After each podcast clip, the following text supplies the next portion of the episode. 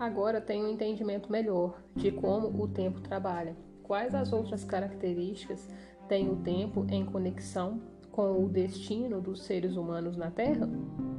O tempo é o tempero que influencia a natureza, por meio do qual as experiências humanas podem ser amadurecidas em sabedoria.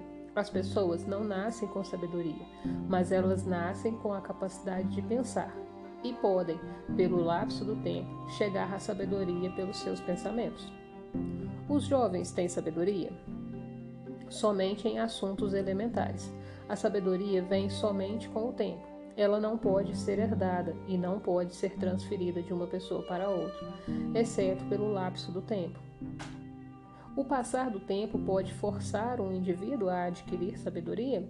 Não. A sabedoria vem somente para os não alienados, que formam hábitos de pensamentos positivos como uma força dominante em suas vidas. Os alienados e todos aqueles cujos pensamentos dominantes são negativos nunca irão adquirir sabedoria exceto de coisas elementares.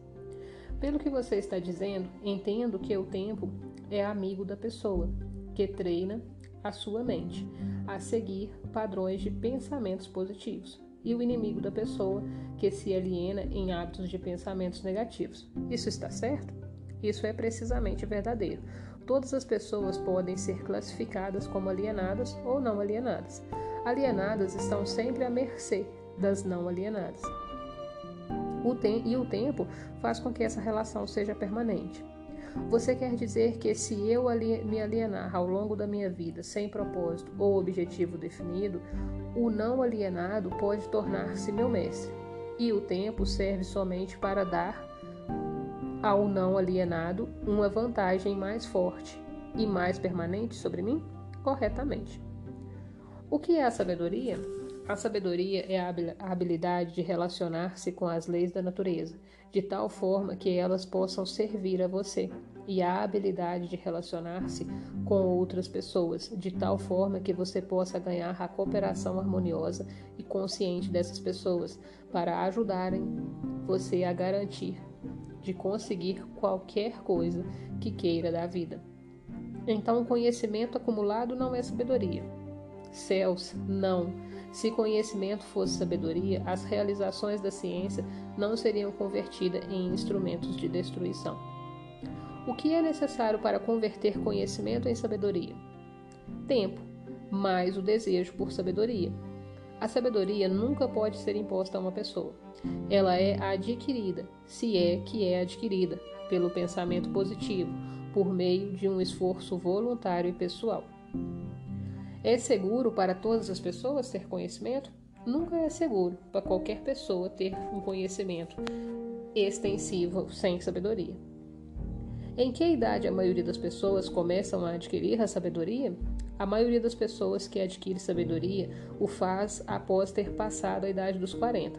Antes, de, antes deste período, a maioria das pessoas está muito ocupada angariando conhecimento e organizando em planos, em vez de gastar o tempo no esforço de conseguir sabedoria.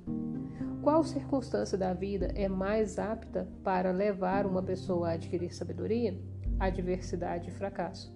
Essas são as linguagens universais de que a natureza se utiliza para transmitir sabedoria a todos aqueles que estão preparados para recebê-la. A adversidade e o fracasso sempre trazem sabedoria? Não, somente para aqueles que estão prontos para receber sabedoria e voluntariamente procuram por ela. O que determina o quão pronto está uma pessoa para receber a sabedoria? O tempo e a natureza dos hábitos de pensamento. Conhecimento adquirido recentemente equivale a conhecimento já testado e comprovado? Não. Conhecimento testado através do intervalo do tempo sempre é superior àquele que é recentemente adquirido. O tempo dá ao conhecimento a definição em termos de qualidade, quantidade e confiabilidade. Nunca se pode ter certeza de um conhecimento que não tenha sido testado. O que é um conhecimento confiável? É o conhecimento que se harmoniza com a lei natural o que significa que é baseado em pensamentos positivos. O tempo modifica e altera os valores do conhecimento? Sim, o tempo modifica e altera todos os valores. Aquilo que é conhecimento apurado hoje pode tornar-se nulo e inválido amanhã, devido ao rearranjo do tempo, dos fatos e valores. O tempo modifica todos os relacionamentos humanos, para melhorar ou para piorar, dependendo da forma pela qual as pessoas se relacionam umas com as outras. No domínio dos pensamentos, existe um momento que é próprio para semear as sementes deste, e existe um momento próprio para fazer a colheita deles. Da mesma forma como existe um momento correto para plantar e para colher no solo da terra. Sem a medição adequada do tempo entre a semeadura e a colheita, a natureza modifica ou retém as recompensas da semeadura. Vá em frente agora e descreva os dois últimos dos sete princípios. O próximo princípio é a harmonia. Observando-se toda a natureza, pode-se encontrar provas de que toda a lei natural acontece de maneira ordenada, por meio da lei da harmonia. Por meio do funcionamento dessa lei, a natureza força tudo o que estiver dentro dos limites de determinado ambiente a relacionar-se de forma harmoniosa. Entenda essa verdade e você terá uma nova e intrigante visão da força do ambiente.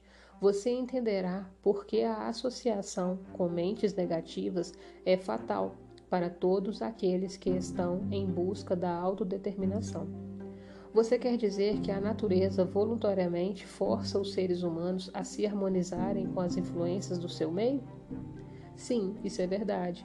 A lei do ritmo hipnótico impõe a força sobre cada ser humano as influências dominantes do, do ambiente em que ela vive.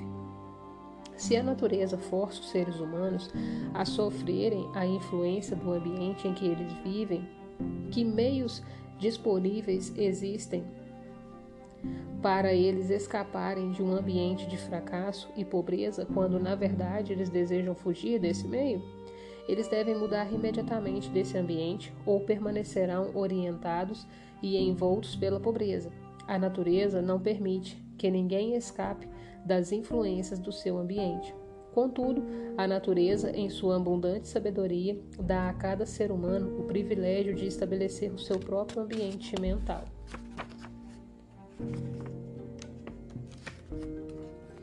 espiritual e físico. Entretanto, uma vez que ele tenha escolhido o seu ambiente, invariavelmente acabará se tornando parte dele. Esse é o funcionamento inexorável da lei da harmonia. Em uma associação com fins comerciais, por exemplo, quem estabelece a influência dominante que determina o ritmo do ambiente? O indivíduo ou os indivíduos que pensam e agem com definição de propósito. É simples assim? Sim, a definição de propósito é o ponto de partida pela qual um indivíduo deve estabelecer o seu próprio ambiente. Acho que não consegui acompanhar bem o seu raciocínio. O mundo inteiro está dividido pela guerra e pelas crises econômicas, e há ainda outras formas de crises e rixas que podem representar qualquer coisa, exceto harmonia. A natureza não parece estar forçando as pessoas a se harmonizarem uns com os outros. Como você explica essa inconsistência? Não há inconsistência. As influências dominantes do mundo são, como você diz, negativas. Muito bem, a natureza está forçando os seres humanos a se harmonizarem com as influências dominantes do ambiente do mundo. Manifestações de harmonia podem ser tanto positivas quanto negativas. Por exemplo, um grupo de homens em uma prisão pode, e eles geralmente o fazem, pensar e agir de maneira negativa, mas a natureza faz com que a influência dominante da televisão seja impressa em cada em cada indivíduo que está presente nela. Um grupo de pessoas orientadas para a pobreza e que vivem em apartamentos podem lutar contra si mesmo e aparentemente resistir a todas as formas de harmonia, mas a natureza faz com que cada um torne-se uma parte da influência dominante da casa em que eles vivem. harmonia da forma como o seu significado está sendo utilizado aqui. Quer dizer que a natureza interrelaciona todas as coisas que são similares através de todos os universos. As influências negativas são forçadas a associarem-se umas com as outras, não importando onde elas possam estar. As influências positivas são, tanto quanto negativas, definitivamente forçadas a associar-se umas com as outras. Estou começando a entender por que líderes de negócio bem-sucedidos são tão cuidadosos na escolha de seus associados. Homens bem-sucedidos em quaisquer ramos geralmente estabelecem o seu próprio ambiente, cercando-se de pessoas que pensam e agem em termos de sucesso. Essa é a ideia? Essa é exatamente a ideia.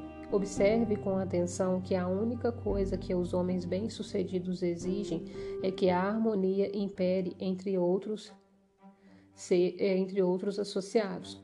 Outra característica de pessoas bem-sucedidas é que elas se movimentem com definição de propósito e insistem para que os seus associados façam o mesmo. Entenda essas duas verdades e você entenderá a diferença que existe entre um Henry Ford e um trabalhador comum. Agora me fale sobre o último dos sete princípios. O último princípio é a cautela. Próximo ao hábito de alienar-se, a característica humana mais perigosa é a falta de cautela. As pessoas alienam-se em todos os tipos de circunstâncias danosas, devido ao fato de que elas exercem a cautela, planejando os movimentos que fazem. O alienado sempre se move com a ausência de cautela. Ele age primeiro e pensa depois, se é que ele pensa. Ele não escolhe seus amigos. Ele aliena-se e permite que pessoas que liguem a ele nos seus próprios termos. Ele não escolhe uma ocupação. Ele aliena-se na escola e fica satisfeito quando consegue o primeiro emprego, que lhe garante apenas alimentação e agasalho. Ele convida as pessoas a enganá-lo nos negócios pelo fato de não se informar das regras do negócio. Ele convida a doença negligenciando quanto a informar-se das regras para ter uma saúde perfeita. Ele convida a pobreza por negligenciar quanto a proteger-se contra as influências do ambiente, daqueles que são orientados para a pobreza. Ele convida o fracasso em cada passo que ele dá ao negligenciar o exercício da cautela para observar o que faz com que as pessoas fracassem. Ele convida o medo em todas as suas formas pela sua falta de cautela em examinar as causas do medo. Ele fracassa no casamento porque ele negligencia quanto a usar da cautela na escolha da sua, de sua parceira, e ele usa ainda menos cautela nos seus métodos de relacionar-se com ela após o casamento. Ele perde seus amigos ou os converte em inimigos devido à sua falta de cautela em relacionar-se com eles de maneira adequada. A cautela está faltando para todas as pessoas?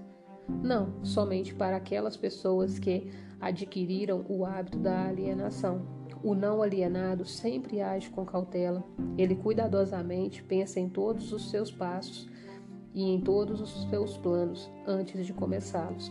Ele abre precedentes para as fragilidades humanas dos seus associados e planeja antecipadamente como resolvê-las. Se ele enviar um mensageiro em uma missão importante, ele manda alguma outra pessoa para ter certeza de que o mensageiro cumpriu a sua missão. Então ele verifica ambos para ter certeza de que seus desejos foram cuidadosamente cumpridos.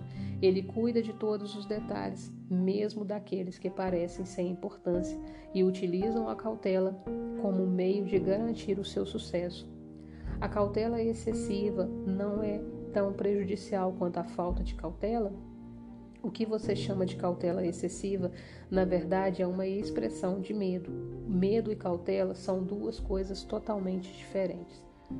As pessoas não se enganam confundindo medo por cautela excessiva? Sim, isso algumas vezes acontece, mas a maioria das pessoas cria para si mesmas muito mais desastres e situações danosas para a sua vida pela total falta de hábito da cautela do que pelo excesso dela. Qual a forma mais vantajosa de utilizar-se da cautela? Na seleção dos associados e dos métodos de relacionar-se com estes. A razão para isso é óbvia. Os associados constituem parte mais importante do ambiente de uma pessoa, e as influências do ambiente determinam se a pessoa forma o hábito de alienar-se ou se ela torna um não alienado. As pessoas que exercitam cautela na escolha dos seus associados nunca se permite estar intimamente associada com qualquer com qualquer pessoa que não traga para ela, por meio da associação, alguma forma definida de benefício mental e espiritual e econômico. Esse método de escolher associados não seria egoísta? É um método sensível em que, e que leva para a autodeterminação. É o desejo de qualquer pessoa normal encontrar sucesso material e felicidade. Nada contribui mais para o sucesso e a felicidade do que a pessoa de uma pessoa do que a escolha cuidadosa de seus associados. A cautela na seleção dos associados torna-se, por isso, a missão de toda pessoa que queira tornar-se feliz e bem-sucedida. O alienado permite que seus associados mais próximos liguem-se a ele considerando os próprios termos deles. O não alienado cuidadosamente escolhe os seus associados e não permite que ninguém se torne intimamente associado a ele, sem que contribua com alguma forma de influência útil ou benéfica. Nunca ocorreu a mim que a cautela na seleção de amigos seria tão definitiva para o sucesso ou o fracasso de uma pessoa. Todas as pessoas bem-sucedidas agem com cautela na seleção dos seus associados, seja na esfera comercial, social ou profissional de seus relacionamentos. Sem o exercício da cautela na escolha de todos os seus associados, ninguém pode estar certo do assunto, seja em qual área de atuação for. Por outro lado, a falta de cautela traz consigo algum tipo de derrota em qualquer área de atuação.